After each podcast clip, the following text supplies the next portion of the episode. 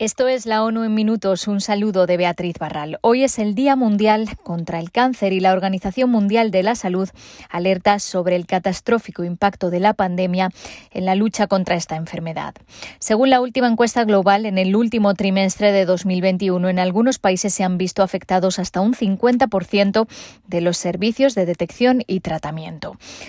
La forma en que la pandemia retrasa la atención al cáncer y crea atascos en los servicios es una interacción mortal, dijo el director de la OMS en Europa, Hans Klug, que dio algunos ejemplos. Durante el inicio de la pandemia, los diagnósticos de tumores invasivos cayeron un 44% en Bélgica.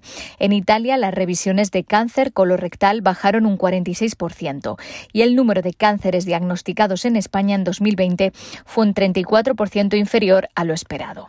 La situación ha mejorado en los últimos meses, pero la reacción en cadena de estas interrupciones se sentirá durante años, resaltó Klug. En las Américas, el cáncer es la segunda causa principal de muerte después de las enfermedades cardiovasculares. La OPS advierte que de no tomarse medidas, los casos nuevos de la enfermedad podrían aumentar casi un 60% para 2040. La ONU estudia abrir corredores humanitarios para llevar ayuda a Arauca, la región de Colombia fronteriza con Venezuela, donde se enfrentan grupos armados no estatales. Los continuos combates y la violencia contra los civiles han obligado a 2.240 personas a desplazarse y han dejado al menos 62 muertos en el último mes.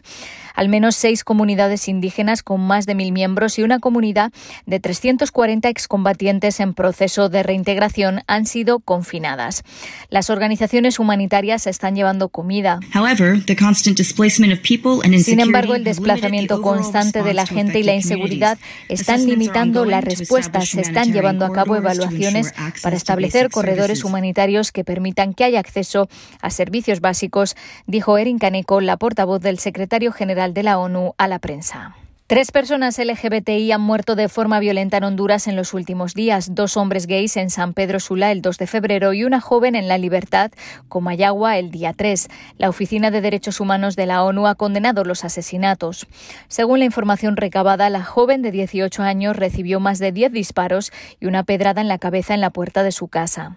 Instamos al Estado a realizar investigaciones prontas que incluyan la línea de investigación de crimen de odio, dijo la oficina en su cuenta de Twitter.